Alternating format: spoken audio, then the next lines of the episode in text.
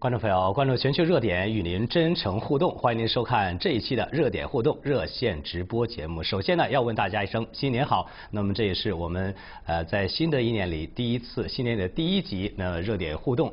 呃，那么祝大家在新的一年里呃万事如意，心想事成。那么呃最近呢，美国的彭博社发布了一条长文的爆炸性的信息，披露了中共八大元老的后代疯狂敛财的脉络图和路线图。这件事情一出，引起了舆论的哗然。中共中国的这个网民的话呢，也引起了议论的纷纷。那么八大元老这样如此的敛财，中国人是否答应？围绕这样的话题，我们今天就将和观众朋友一起展开讨论。那么在开始之前，首先请大家观看一个新闻短片。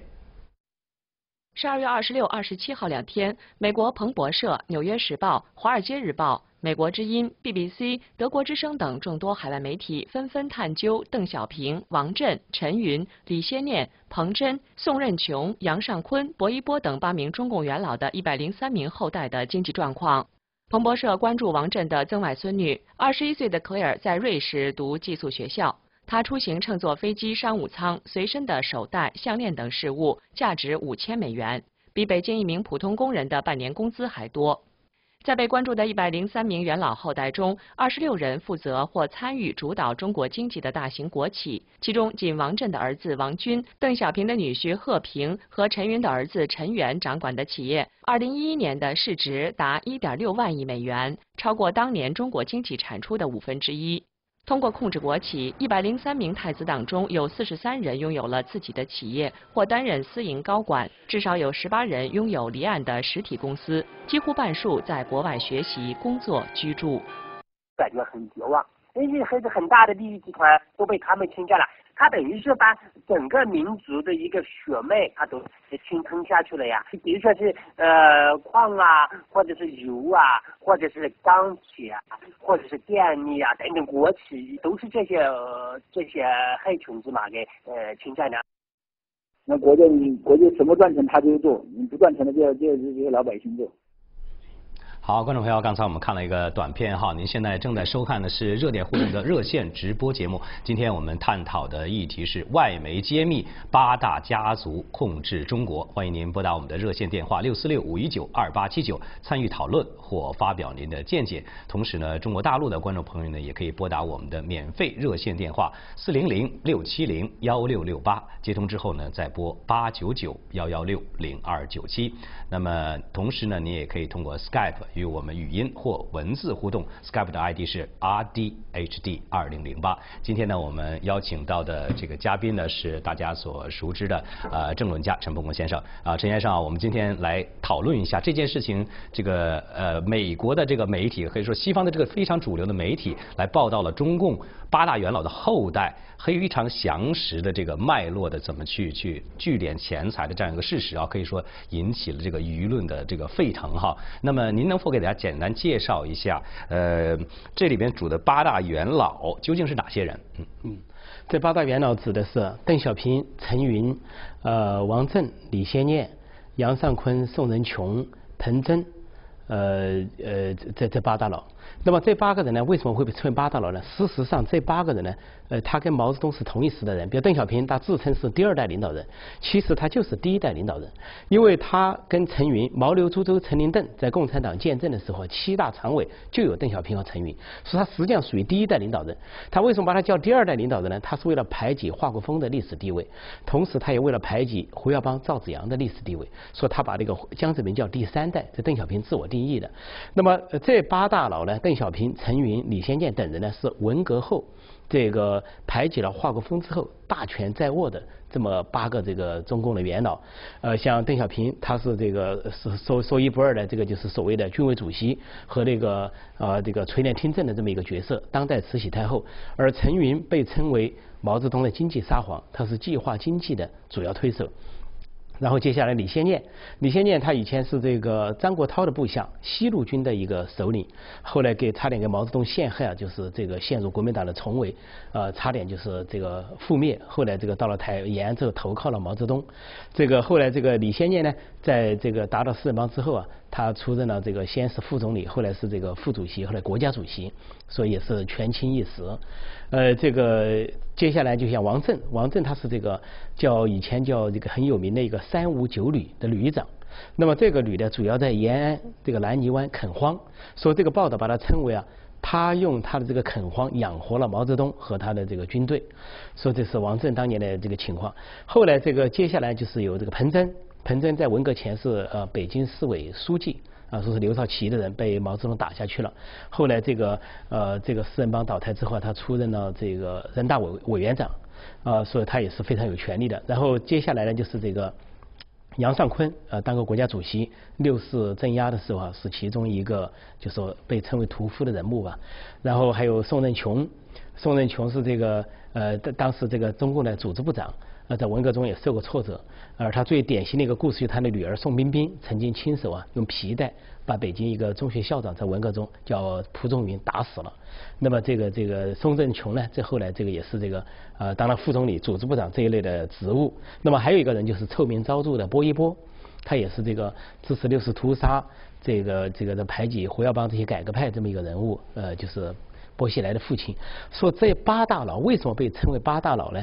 就是这一伙人，事实上是当年一九八九年实施和密谋、密谋和实施六四大屠杀的人。之后在六四之后，他们完全控制了这个国家，在直到他们死，因此呢，被称为八大元老，或者简称八大佬，还有个简称叫八老。”就这么来的。嗯，这个呃，彭博社的这篇文章的话呢，也是非常的长哈，里面的举出的这个各种事实啊、数据啊，也是比较详尽。您能否给大家简单介绍一下这里边的这个要点和主要的内容？对，它这里边就是有这个相当长的一个文章，它追踪了，它有这个说上千页的资料，追踪了北京的非常多的公司的记录啊，这些账单，也访问了大量的人，也参观了很多他们的房产，比如说邓小平在北京的的家属在北京的住所，他们在深圳的房地产，以及在这个呃这个这个美国像呃这个这个一些一些州的这些豪宅。那么经过追踪之后，他们发现了这么一个错综复杂的这么一个关系图和财富图。比如说邓小平三个女婿，那都是富甲天下。一个女婿叫霍平贺平，一个女婿叫吴建长，一个女婿叫呃这个张红。比如说这个贺平，他跟这个王震的儿子王军，他们搞了一个保利集团。这个保利集团专门卖军火，就像那个伊朗、缅甸、北朝鲜卖军火，赚了上万亿的这个这个美金。那再再比如他的邓小平的另外一个女婿吴建长。作为冶金部副部长，又是钢铁协会会长，实际上他垄断了中国的钢铁行业。另外，这个吴建长还跟另外一个女婿邓小平一个女婿叫张红，他们呢就把一个美国原来有有这个这个通用电气公司控制的一个中国的稀土资源这么一个公司啊，以高价买了过来，买了过来他们控制了中国的稀土资源，说这个是这是他们这个三个女婿。然后邓小平的这个这个女儿邓蓉和他的弟弟邓志芳在深圳啊也有这个。这个房地产，而且这房地产都是豪宅，一个单元可以卖到二十四万美金。那么其他像那个彭真的呃儿子傅亮，彭真原来姓傅，说他儿子叫傅亮，也是一个公司的董事长。那么陈云的儿子陈元，原来是银行这个银行的副呃央行的副行长行长，后来这个利用这个这个把国企转到手啊，现在也是整个家族啊这个财产是过万亿。呃，这个接下来就是像呃，但王震他还有别的呃，这个还有王震，王震他的儿子王军，什么王之啊，什么王斌，这些都是富甲一方。保利集团的创始人就是王震，以这个军火大王而著称。那么这个还有就是像呃这这个这个这个就是那个波一波了，那就不用讲了，到这波西来啊，这个六十亿美金还没有扯清楚。这个古开来的谋财害命案只审了害命，没有审谋财，说他们是这个财富啊。这个来龙去脉还没有彻底的搞清楚和曝光。那么还有像李先念，李先念的后人啊，他有一个孙子，呃，就是这个李先念老婆叫卓林嘛，说他有个孙子姓卓，这个姓卓这个孙子啊，这个三十多岁已经是一个大大型公司的这个董事长，而这个大型公司都是原来是国营公司，就是搞所谓的企业改制，以改革为名转化成干部子弟的一个私人公司。然后还有这个这个宋仁琼，宋仁琼的三个女儿现在都在美国，就包括宋冰冰，还有什么宋珍珍、宋昭昭，都是而且成了美国公民，在美国投票。比如说那个宋昭昭，他就承认他两次投票给奥巴马，说这就是这个中共这个元老之后。而元老之后呢，他们统计的八大佬啊，有一百零三个这个家属，呃，这个这个后人半数居住在国外，也就是居住在他们父辈所认为的敌对势力这些国家。嗯，那呃，这个中共的这个官二代、富二代，尤其执政这种高官的这个富二代哈，为什么？能够呃聚敛如此巨大这个财富好，那么几几乎是这个占中国整个这个这个财富的这个非常惊人的一个比例哈。那么其他人做不做得到？那这个是一个非常惊人的问题。这次是讲的八大佬，八大佬是带头这么干的。那么八大佬里面有个叫陈云，他毛泽东的经济沙皇，当过政治局常委副主席。后来这个这个在文革之后，他的地位仅次于邓小平。那么他就有一句名言，他说。呃，还是就说自己的江山还是交给自己的子弟比较放心。他这句话是很有学问的。他这句话一个是政治上的权利要交给自己的子弟。那么李鹏就是个证明。李鹏当了总理，在六四就协助邓小平大屠杀，巩固了这个稳住了邓小平那个代共产党的政权。那么他这句话还有一个含义，那就是经济利益的输送也不能够肥水不流外人田，也要流到自己自家子女身上。所以说陈云的这个孩子，这个儿子陈元就带头的这个贪腐，那是那个腐败大鳄、商界巨富。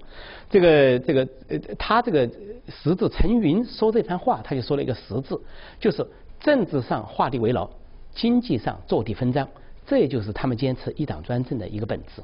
嗯，那这个呃，中共八大元老这个敛财的丑闻曝光之后啊，可以说网上炸了锅哈，网民们这个引起了极大的愤怒。您能否给大家简称介绍一下网民对此这个反应？对网网民呃怎么讲呢？就现在因为中共那边在推网络实名制，那么想堵塞网络反腐之路，那么我们就首先看到了国际媒体能够发挥这个监督作用，这就是全球化的一个好处。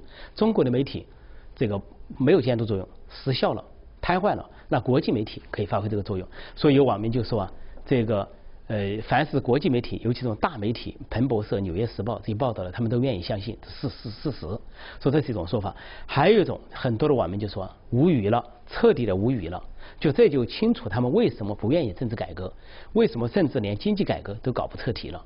又因为他们就把整个国家成了当成了一个捞钱的一个。一个工具，一个一个钱库，而捞了钱就往海外转移，所以他们就趁他们有权利、大权在握的时候，大捞、海捞、特捞，然后把家属、子女和资产都转移到海外。说这个这个网友就很无语了，而且网友啊就说，有的网友也说啊愤怒，呃非常的愤怒，就说看来只有一条路，就推翻他们了，没有别的出路。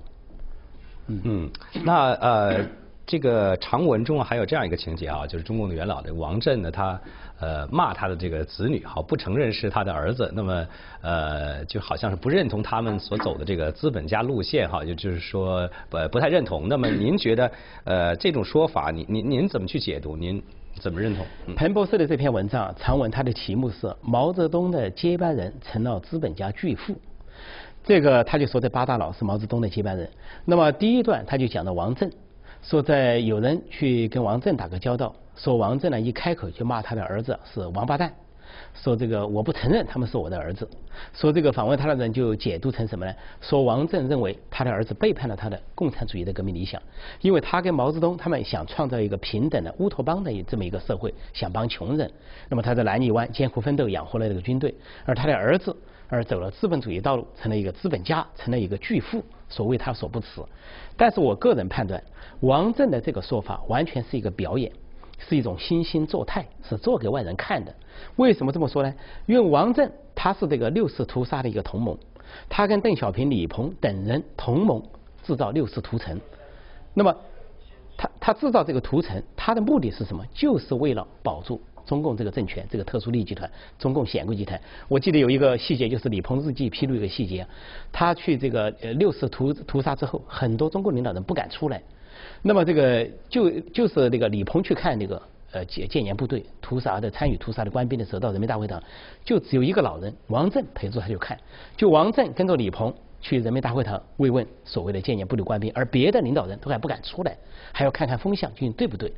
说这个这个王震当时就是非常的那个铁铁铁硬，动不动就杵着拐杖大骂学生，破口大骂，然后就动不动就说要拿这个江山我们是两千万人头换来的，两千万这个这个人头落地换来的，要拿这个江山拿两千万来换，就公开这么讲。说王震本身他为什么要死死维护这个政权？他就是要这个维护这个显贵的既得利益。说说他骂他的儿子，那完全是惺惺作态。他的儿子大捞海捞特捞，他要管是完全管得住的。他为什么不管？他就是要让他们去捞。六四之后。就开了这个闸，连李鹏的家族都开始捞了，还不要说他。而王震晚年，他六四之后啊，他住在广东珠海。我在当时在广州，我就很清楚，广东民间有很多的传说，很多的传闻说法。比如说，其中一个说法就说，王震这个人说，精神呢，这个这个这这个精神是呃就是变态，说他生活糜烂，八十好几的老朽了，啥也做不了，但是呢，还需要那种年轻貌美的。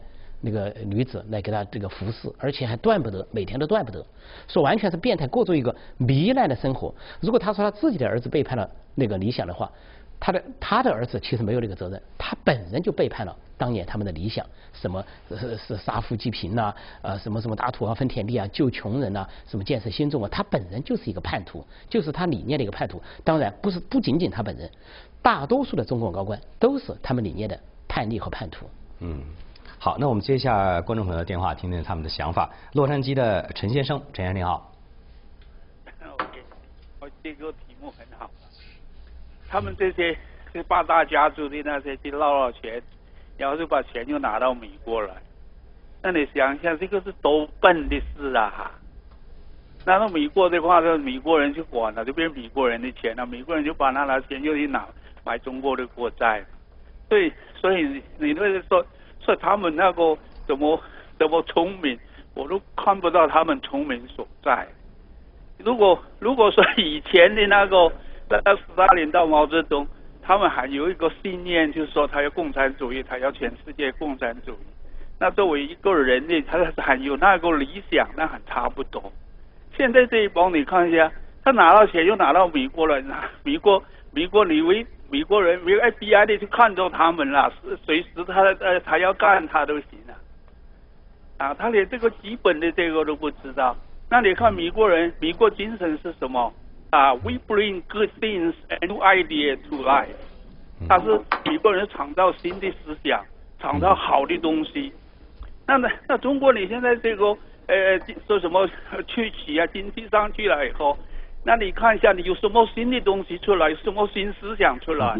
嗯。如果好好，谢谢陈先生。好，观众朋友，您现在正在收看的是热点互动的热线直播节目。今天呢，我们探讨的话题是外媒所揭露的呃中国的这个八大家族垄断中国，您是否认同？那么这里边呃中国网民也议论纷纷，舆论也日是一片沸腾。那么中国人对此服不服？呃，我们先休息一下，广告回来之后呢，继续讨论。同时呢，也请嘉宾来回应一下观众朋友所提出的问题。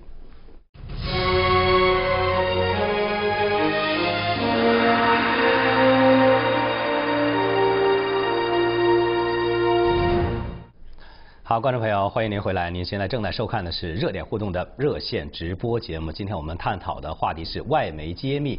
呃，八大家族垄断中国，欢迎您拨打我们的热线电话六四六五一九二八七九参与讨论或发表您的见解。中国大陆的观众朋友呢，可以拨打我们的免费热线电话四零零六七零幺六六八，接通之后呢，再拨八九九幺幺六零二九七，我们再接几位观众朋友的电话，然后一并来回答观众朋友所提出的问题。呃，纽约的何先生，何先生你好。纽约的何先生。啊啊，这个。呃，听得到吧？哎，您请讲。啊，这个陈先生，陈不公先生认识我的。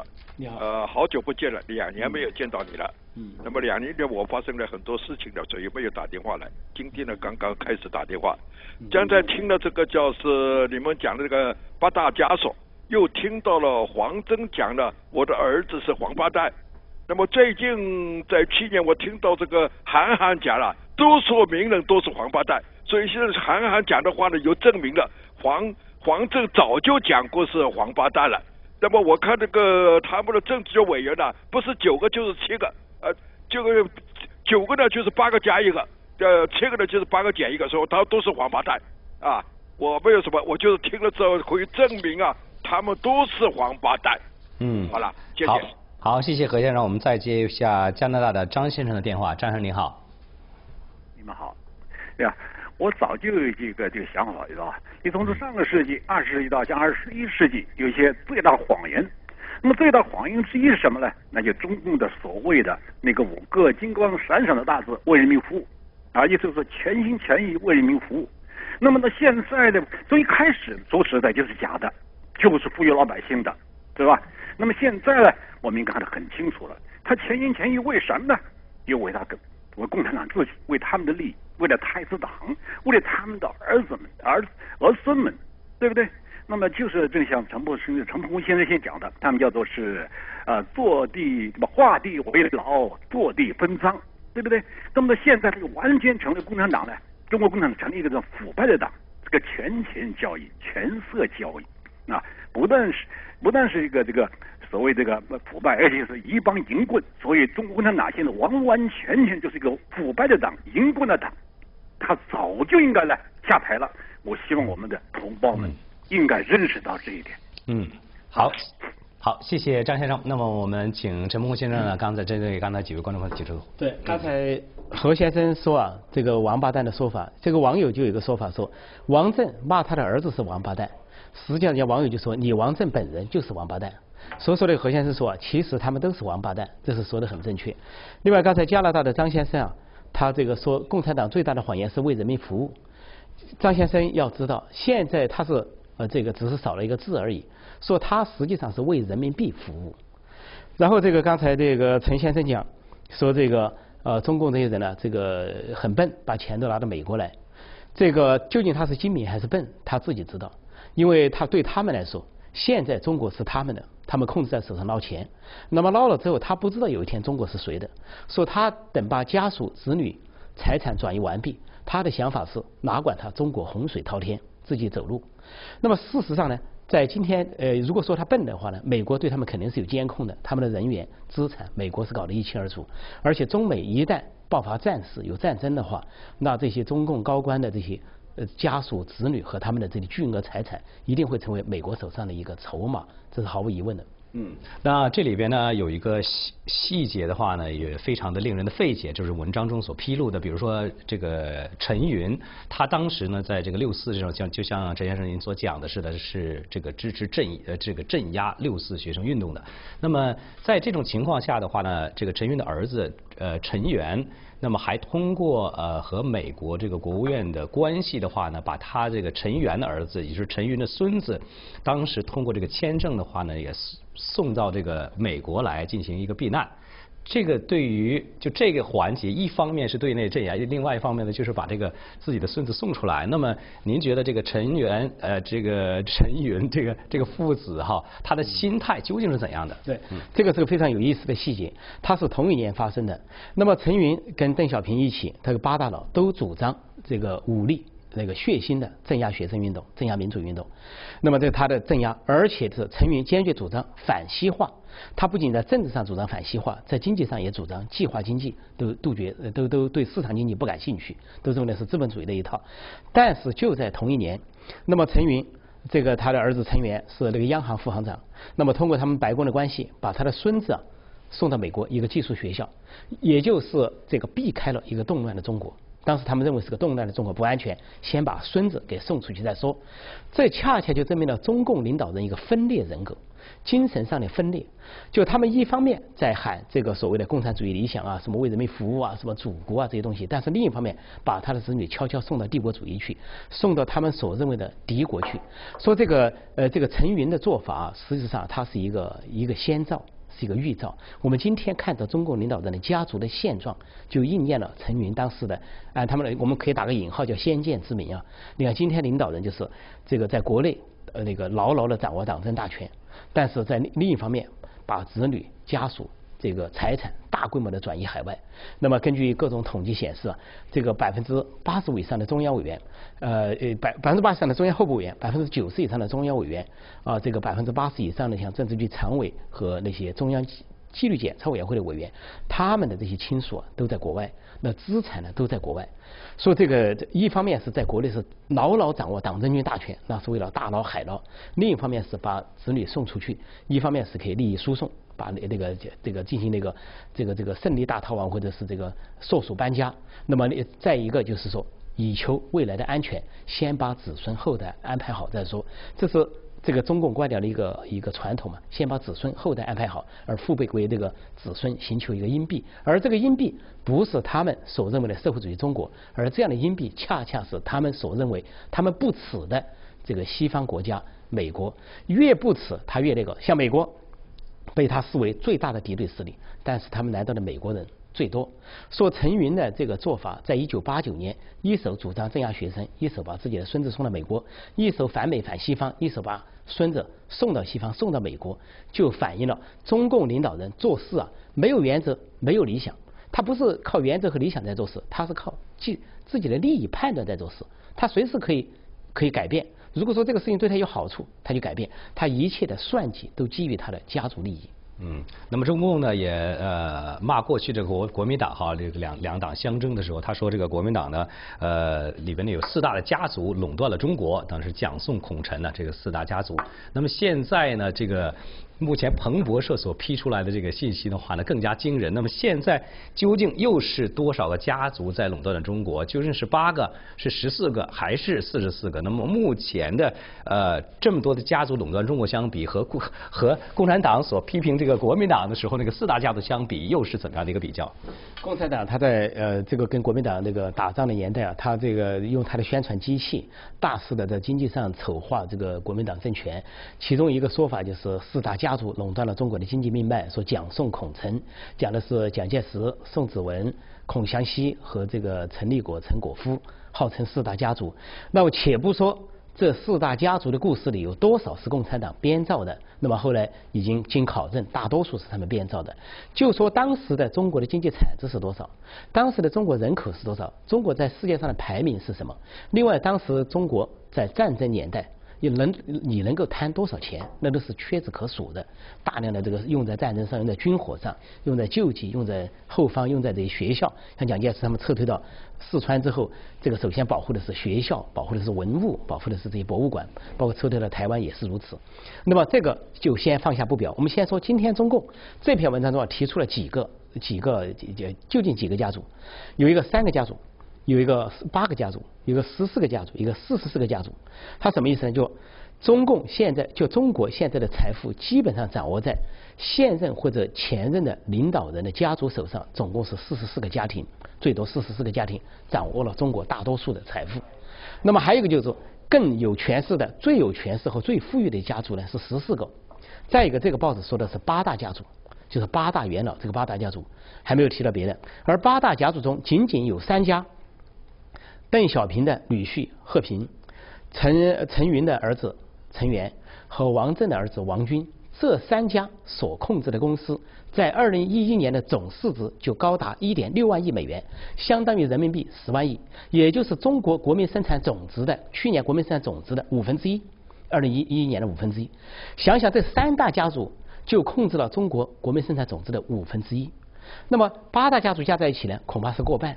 如果再把十四大家族、四十四大家族，什么江泽民、李鹏、不、这贾庆林这些都算进去的话，那恐怕是中国整个这个这个资产的所谓百分之八十或者百分之九十，这都不足为奇。尽管现在没有确切的数字，说这样的一个鲸这个鲸吞的姿态啊。这么一个对，而今天中国的这个经济规模，世界第二大经济体，今天的经济成长，今天的十三亿人口，有这么一些家族，不管是三个还是八个，还是十四个，十还是四十四个，所控制的资金，他他所控制的财富的数额的惊人，他所这个敛财的手段的惊人，应该说中外历史所罕见，应该说中外历史上任何权势家族的无法与他相比。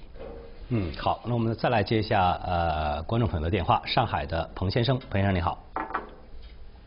啊，两位老师好，主持人好，听得见吗？哎，您请讲，我能听见。啊，这样，我有两个问题，我想讨论一下。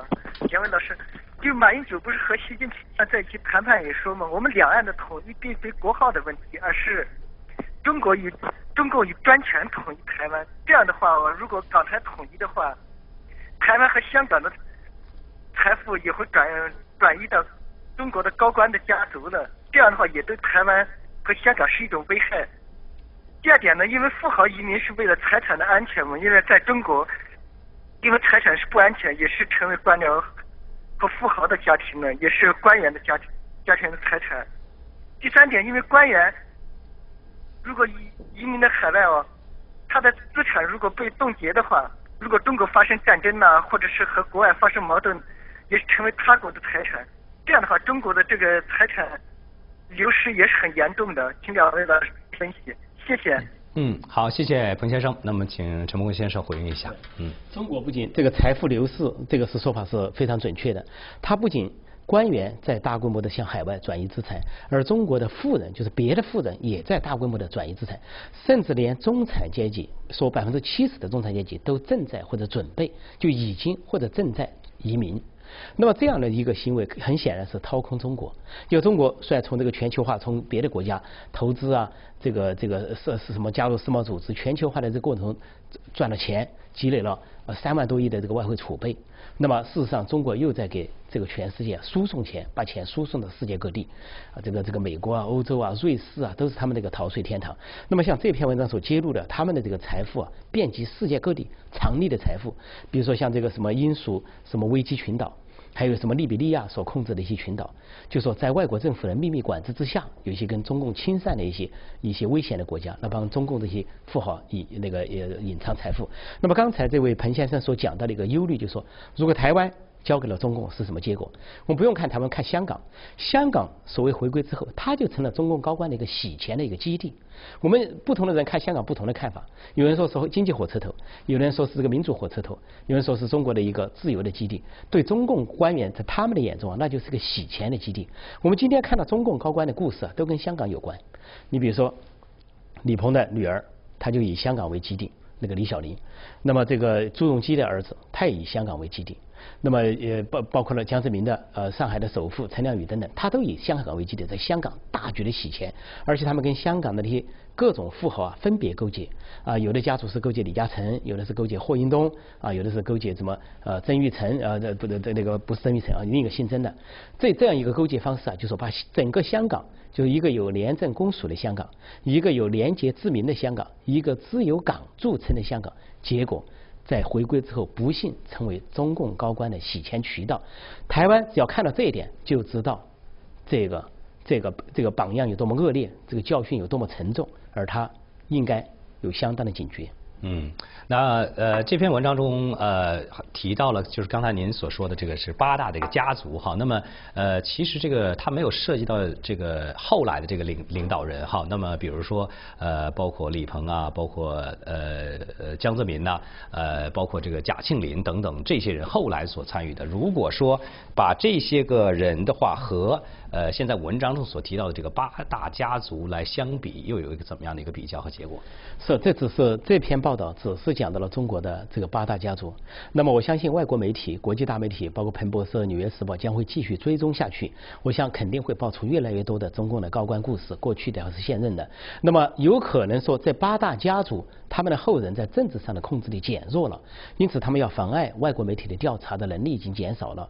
而现在的像这个江泽民那代、胡锦涛那一代，以及现在的这些太子党这一代，有可能还有能力阻挠。国际媒体的一些调查，那么在这样的情况下，他们也可能暂时不曝光，但是我们可以只期望、期待呢，可能不久的将来会陆续的曝光，因为这是一个全球化的时代。那么你这个你要你要你要接受一个全球化的规则，那么很多东西就是要被外国所掌握的。你看，举个例子来讲，江泽民，我们刚才讲到邓小平的这个女婿。控制了中国的稀土行业，控制了中国的钢铁行业。那么那个像那个呃王军王震的儿子，控制了中国的军火军火那个那个那个交易。那么这里面有一个江泽民的家族是垄断了整个中国的电讯行业。那个他自己的家族这这个这个这这个讲啊，就说是这个电讯行业的呃这个这个发家人嘛。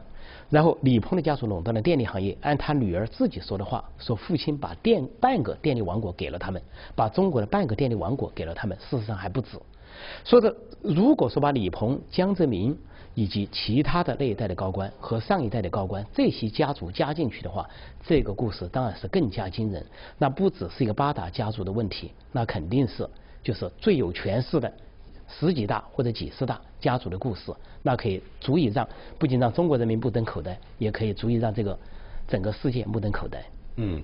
那除了这个彭博社的这篇报道哈，最近《纽约时报》又看到了前中国人民银行行长戴向龙的家属呢，通过平安保险进行呃腐败的这样一个事实哈。那么您能否给这件事情呢，也就是介给为大家做一个简介？对，呃，戴向龙这个人呢，他当过中央银行行长，后来他去天津市做个市长，再后来他退休，他成为现在他是中国社会保障。资那个基金的这个委员会的董事长，也就是说，他现在管理的是世界上最庞大的社会保障资金。而戴相龙，这个《纽约时报》的报道指向了平安公司，就上次提到温家宝那一家。那么这个平安公司，他就指到戴相龙这个的家里人，以这个平安公司将是将要濒临倒闭、股价非常低的时候呢，这个进去大量的收购了股票。但是一定是得到内线交易嘛，内线消息、内线交易。而这个内线交易之后呢，这个后来平安公司却被国务院推到香港上市，而且这个国务院给了资金扶助，而且这个这个这个取消了一些对它的限制，就比较不不要分拆的一些限制。那么这个马明哲到香港上市。嗯。呃，观众朋友，您现在正在收看的是新唐人电视台的热点互动热线直播节目。今天我们探讨的话题是外媒揭秘八大家族垄断中国。我们先休息一下，广告回来之后继续讨论，不要走开。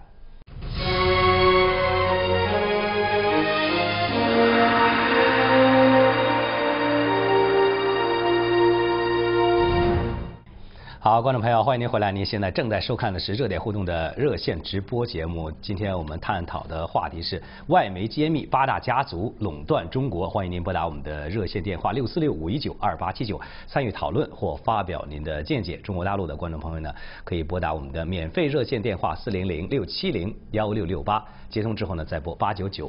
呃，幺幺六零二九七。那我们继续刚才的讨论啊，继续请陈梦先生刚才分析。刚才呃，请您正在介绍呃，关于呃这个《纽约时报》对于戴相龙家人的这个有关平安保险的腐败的事情。对，平安保险公司的故事就是后来这个到香港上市，呃，这个董事长叫马明哲，那么他这个就通过国务院的这么一个帮助。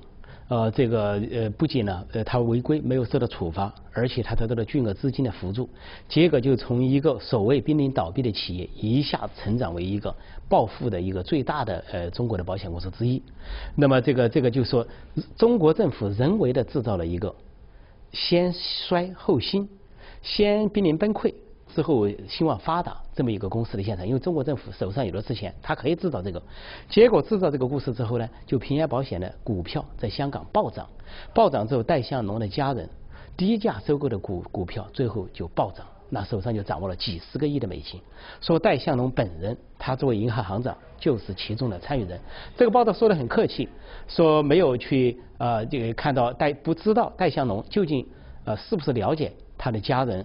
呃，尤其他的女女婿叫车峰，他们的这个经济行为，这个是一种客气的说法。戴相龙当然不可能不知道，他不不知道的话，他的家人和车峰怎么会得到那些好处？说戴相龙只不过是又一个中共高官贪腐的例子罢了。好，我们再来接一下观众朋友的电话，纽约的王先生，王先生你好。哎，主持人你好。嗯，你好。这个贵宾好，哎。嗯。这个八大家族啊，只是一部分。这个这这一次，这个这个习近平到到乡下去访问，我那个那个电视都播出来了，真是一喷如洗呀！这个这个这这除了这个炕以外，外面连吃饭桌子都没有。所以所以他就看到以后，他就讲了，他说我们有扶贫计划，就是呃每一个省每一个县有穷人的话，要想办法给他扶助他们一部分。为什么？他们都没有拿到，所以他要查，他要查。所以你你看的，他有扶贫计划，有有有这个救灾计划，有那个那个灾灾情海外捐的款都是几十亿、几十亿美金。这这个呃这个冯氏之会这个捐款，这些所有的钱百分之九十都到了他们的口袋。所以这个这个这个这个这个共产党啊，如果不不不不把它消灭掉，啊真是中国人真是没有良心的，这是。嗯，这这这这我的看法。谢谢。嗯，好，谢谢王先生。呃，请陈峰先生回应一下。王先生讲了说，习近平到乡下去啊，去到见到都是一贫如下、一贫如洗的这些乡下人，这些中国的农民。事实上，中共领导人频频作秀，都是去这些穷乡僻邻，什么贵州啊、这个安徽啊、山区啊，去看这些穷人。他们口口声声讲一句话叫什么呢？说要在中共建党百年的时候，或者中华人民共和国建政百年的时候，实现中国社会的全面小康。我可以回答他们，不用等到那个时候，今天中国就可以实现全面小康。那就是不要藏富于官，而要藏富于民，就是把这些八大家族、十四大家族或者四十四大家族这些高官所藏的财富拿出来，中国就实现了全民小康。很简单，你陈呃那个呃那个王军军火公司，他赚了万亿美金，拿一千亿美金出来嘛，就可以解决多少贫穷的问题啊！失学的孩子都可以复学，这些没有呃居者无其屋的都可以有房子住。那个那个那个露宿街头的都可以回到家。就在那个习近平呃他们那个新班子交接这个十八大闭幕的时候，贵州的五个孩子露宿街头的五个孩子，这个被烧死了，呃，被这个这个这个在在在在一个垃圾桶里被烧死了。一个一边是富甲天下，天下巨富，富可敌国；一边是赤贫如洗，一分钱都找不到。这就是中国。说整个中国的财富不是没有财富。我就说了，别的国家像美国或者台湾是藏富于民，而中国实行的是藏富于官。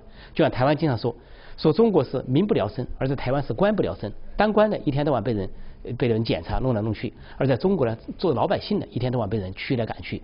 所以说，所谓实现全面小康，这些口号都是伪命题。所以说，当他每一次说的时候，我就说今天都可以实现这些贪官的这些财富。当然，他们不会交出来的。那就刚才这个王先生讲的好。那么人民怎么把它交出来？中国是一个最需要造反的社会，但是现在恐怕还没有人真正造反。但每年有五百起的这么一个造反的这个这个抗争事件，而中国是一个最有最需要革命的国家，比北非和中东最需要革命。只不过今天这个革命还没有发生。如果像王先生所说的样，只要中国人觉醒，不要被这个腐败集团、舆论摆布这个操控于股掌之上。如果中国人觉醒，夺回自己的中国，而不是把中国交给这些人。那我想，中国是大有希望，全面小康恐怕是一夜就可以实现。嗯，好，我们再来接听一下观众朋友的电话。加拿大的张先生，张先生你好。喂，你好啊。嗯。我想这个共产党啊，完全是一帮这个叫做呃这个一帮硕鼠对吧？一帮这个抢劫犯对吧？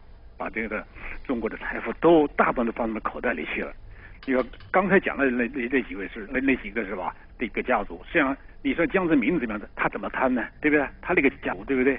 还有在这个在任的，你啊，你就是那个贾庆林，那个贪大贪官，对吧？对吧？原来叫黄渠，明年传到黄渠和这个贾庆林嘛，对不对？还有一个就什么呢？就曾庆红啊，江家帮的这个这个狗头军师啊。你看，不是有句话说他他这个曾氏家族，他叫做富可敌国嘛，对不对？他的儿子曾伟，这不是到这个澳洲买了一个豪宅，对吧？说是一亿吧，对吧？他搞了以后，他并不是要说装修花多少钱，而是把它推倒重来。你看他多豪气！但他怎么又起家的呢？那么跟其他这些这些这个呃这些的呃这些这个这个官这这些这个太子党，他们家有多少钱没有？他们很轻松的银行里贷款。据说他是是是在拿了贷了款，又买一个银行，在山西买了一个煤矿，然后煤矿一转手，他得了说是三十多亿人民币，然后呢，用这点这些钱呢，他竟然把这个山。嗯，好，谢谢加拿大张先生啊，我们时间呢也是比较有限，非常感谢。呃，请陈峰先生先回应一下吧。嗯，对，他说这个曾庆红啊，或者江泽民这些故事啊，这些中共的高官都是硕鼠，都是大贪官，无一例外。如果说在八九年以前他们还遮遮掩掩的话，八九年他们用这个坦克和机关枪学习了北京。镇压了民主运动，他们后来发现，他们可以轻而易举的用军队、警察、维稳费来控制这个国家，而这个国家，这个由于老百姓这个放开搞经济，这个这国际资本经济，他们觉得这个财富来了，首先他们可以胆子就放开了。如果说一九九二年南巡邓小平说的胆子再大一些，步子再快一些，我们换一种理解，他是给贪官发出的信号。事实上，在九二南巡之后啊，这个。所有的行业都对中共的高干子弟打开了，这个解放军这个军队啊也在经商啊，这个这个这个干部也去办旅游业啊，这个干这个这个当时这个这个高干子弟啊都下海去，这个纷纷的捞钱。所以在这个时候啊，那就全部都是那个。有一句以前我们听到老说这么一句话，说中国是一块肥肉，谁都想抢吃一口。这句话说的是什么呢？是毛泽东时代骂那个帝国主义的话。呃来愚弄中国老百姓、迷惑中国老百姓的。事实上，这句话现在看来啊，说来骂中共高官是最合适了。就中国是一块肥肉，谁都想抢吃一口，但是谁抢吃，这个抢吃还得有特权，并不是人人都能抢吃的。这个特权还只能属于中共高官这个或者官僚集团。嗯，那呃，我们知道这个这篇文章发表之后哈，就是彭博社这篇文章的话，那宋任穷的这个子女在美国接受采访的时候，呃，还还接受了这个这个访问哈，那么呃，他们呢呃，就是说。不承认自己敛财，但是对于就是其他的这些人的话呢，敛财的话，他们会感到不耻，说违背了父亲这个意志。您对他们这个说法的话，您怎么？对这个这个这个中共高官敛财的程度不同，或者说这个多数人练到了，少数人可能没有练到，那么他们内部之间呢也有这个心态不平。比如这次这个宋任穷的那个他们几个女儿就讲啊，这个他们就是移民而已，就是到了外国啊，过了个普通人的生活，移民的生活。那么这个他当然没有解释他为什么移民，为什么他的父亲那么的。啊，这个号召这个爱国，号召这个社会主义、共产主义这个理想，呃，乌托邦，为什么你们却不爱国，到了美国来效劳来了，来投奥巴马的票来了，在在中国不搞选举，为什么到美国来搞选举？他没解释。但他呢，他说他对王军、对陈元这些人捞钱啊，他们非常不满，呃，甚至说是这个非常看不起他们，觉得他们啊不应该那么干，是认为背叛了好像父辈的所谓的理想。父辈有什么理想呢？父辈无外不就是一伙土匪出身，就是为了打天下、捞天下嘛，打了天下就是要捞嘛，捞世界，整个中国就是他。的，那就是包吃包住了嘛，对整个中国来说，所以说这个他们的这个说法呢，只能说他在内部相比啊心态不平，并不能证明他真正没有捞着，或者说这个有什么别的一个解释。嗯嗯，好，那我们再来接下观众朋友的电话，加州的金先生，金先生你好。哎，哎，加州的金先生你好。你们你们好，啊，我觉得呃，你们除了。呃，说中共的那个什么，呃呃，活摘人体器官之外，还有今天的这个中共逐个逐个贪官，你们真的为美国重返东南亚，你们是软实力，呃，军舰的大炮，呃或者什么航空母舰开到中国家门口，那是硬实力，你们配合的很好，你们大大的有奖，好，谢谢你们。嗯。这个金先生说的很好，嗯，不仅我们要配合，整个中国人民都要配合。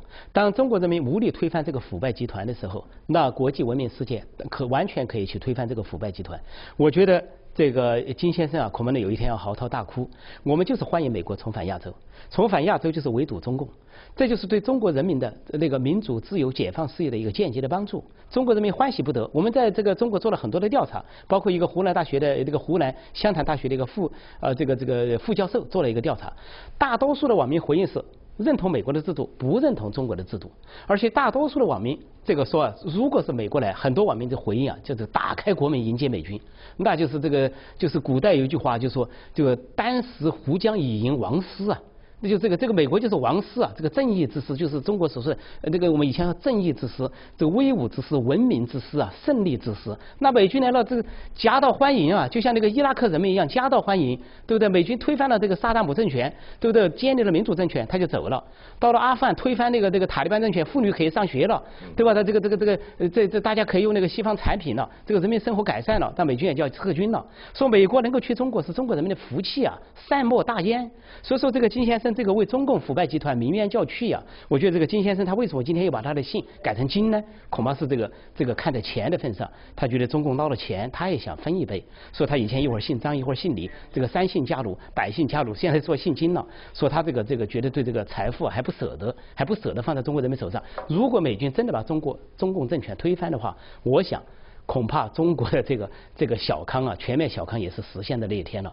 中国人民可以分到这些多少家族的财产，整个是散财啊，那是这个这这这这这个那个时候就不是藏富于官，那个藏富于民了。如果金先生要为那样一个结果去嚎啕大哭的话，我想那就对金先生感到很遗憾了，抱歉了。嗯，好，我们再来接一下观众朋友的电话，纽约的某先生。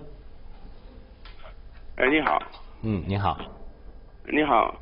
呃，那个刚刚那个金先生呢，就是那个福州人，常常姓沈先生，又张先生的什么王先生，就那个人。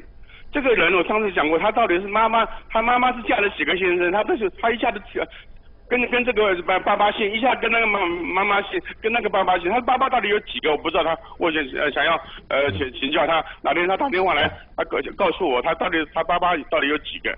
谢谢。嗯，好好的，谢谢呃这个纽约某先生。我们再来接一下旧金山的啊陈女士的电话，陈女士你好。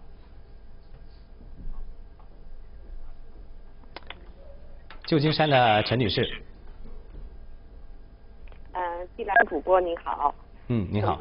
先生您好，那个你们分析的非常的精准，非常的到位。那么共产党的这些恶劣、恶迹斑斑呢，老百姓呢，呃，已经都很清楚了。他们说实在，他们的话呀，罄竹难书，几天几夜也说不完。但是我现在就想请教一下这个陈破公先生哈，您说推翻推翻，但是这个推翻呢，嗯，怎么个推翻法？因为没有枪啊，是要多这个。呃，要用走多长的路，要用多少年的时间才能够把共产党推翻？呃，以怎样的方式来推翻？是慢慢从他们内部转变呢？呃，内部的分崩离析瓦解呢？还是出个什么陈胜李广啊、武陈胜武广啊这样的？我不知道，我想请教陈破空先生。嗯，好，好，谢谢陈女士。那。他说：“他说这个陈胜吴广嘛，我以前在这讲过，说这个中共的领导到这个农村去视察，呃，就说，呃，这个农村改革了，你们生活都过得好了，你们现在还缺什么吗？问农民。”说农民就大声回答说：“我们什么都不缺了，我们就只缺陈胜吴广了。”所所以说这个中国是缺陈胜吴广。所以你要怎么推翻？你中共肯定在分裂之中，他的军队在分裂，他的政权在分裂。通过十八大，通过跟波西波西来这么一场这个斗争呢，就可以看得出来，他的分裂在加剧。当然我们不能指望这个东西，而且我们看到了他这个利益集团，整个这个盘根错节的这个家族利益集团，在鲸吞中国、瓜分中国，在这个这个掏空中国。在这个时候，你要指望他去改革，指望他去这个自己变了，这个可能性不大。那么人民当然要觉醒。我想这些事实的披露，这些八大家族也好，这个十四大家族要四十大家这些腐败丑闻的披露啊，就足以激起中国人民的这种觉悟和这个愤怒。我想中国人民就是或迟或早，虽然比不上北非的或者中东的那些民众来的那么猛烈，但是我想或迟或早，在我们历史上所千百次的看过的那样，对腐败政权的席卷。最终还是要靠我们中国人民。对这一点，具体怎么做，我们今天没有那么多时间去探讨。但这个大趋势是无可这个这个这个无可否认的。那彭博社和这个《纽约时报》相继揭露了这个中高官的呃丑闻之后，好，那么接下来国际媒体会不会披露其他的前任或者现任高官的这个腐败丑闻？我想这个国际媒体肯定在这么做。这个呃呃国际媒体因为这个，我就说这是个全球化的时代，中国也加入了世界贸易组织，而中国这个整个经济发展暴涨的过程，也都是这个一个国际化的结果，全球化的结果。像国际资本大举进入中国，中国产品大举的这个呃进入西方，在这个过程之中啊，这个西方的媒体，它当然它就会瞄准中国，而且中国现在是个世界第二大经济体，在这样的情况下，中国的一切都会。放在这个国际媒体的放大镜下，当然中共高官他会遮遮掩掩，但是呢，就是说国际媒体也会紧追不放。我想更多的高官肯定会爆料。我刚才再补充一句，就说这个我们看美军啊去个德国，那是解放了德国人民，从法西斯希特勒手下；那么去个日本，把日本人民从军国主义的魔掌中解救下来。那么德国、日本都成长为这个民主国家，而且成长为第二大或者第三大的经济体。说这个这个美我我们可以看到美军所到之处啊，那的确是配得上那个说法，就是文明之师，而且是这个呃这个这个威武之师。而且还有一点，当美国在对付那些专制政权的时候，他们冻结了那些专制政权在美国的资产，比如说利比亚、叙利亚这些国家啊，这个突尼斯，当这个人民起义的时候，那美国在这边就宣布冻结利比亚高官卡扎菲家族在这边的资产。那么我想，如果美国有一天有机会对中共政权动手的话，那么他冻结中共这些高官在美国的资产，而这些资产在这个中这个中国人民推翻这个中共政权之后，交还到中国人民手上。我刚才说的这个一夜这个一夜小康啊，全面小康，看来并不见得就是一个梦想。嗯，好的，今天非常感谢陈梦红先生的点评分析啊。那么，观众朋友，呃，今天我们探讨了外媒揭秘的八大家族垄断中国。那我们看到了，呃，通过分析之后呢，我想大家都明白，在中共的本质，恰恰呢，呃，中国的整个的部分的话呢，被这个权贵阶层所控制。好，非常感谢今天陈梦红先生的分析，也感谢观众朋友们的参与和收看。我们下期节目再会。